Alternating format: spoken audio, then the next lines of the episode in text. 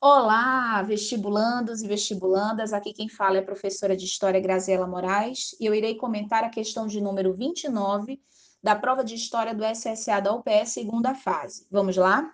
Bem, em algumas das questões da UPE nós já sabemos o perfil de se cobrar data e eventos, né? Pois bem, a questão de número 29 tem esse perfil. Ou seja, se coloca uma iconografia que vai representar a princesa Isabel, uma pintura de Vitor Meirelles, de 1875. Porém, você precisa indicar qual evento histórico ocorreu no Brasil Império no ano de 1871. É óbvio que esse evento ele tem que ter relação com o que está sendo retratado na iconografia, logo, Princesa Isabel.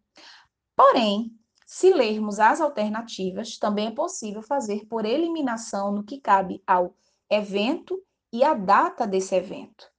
Portanto, diante disso, apenas a letra A seria correta, ou seja, o evento da história é a primeira regência da princesa Isabel.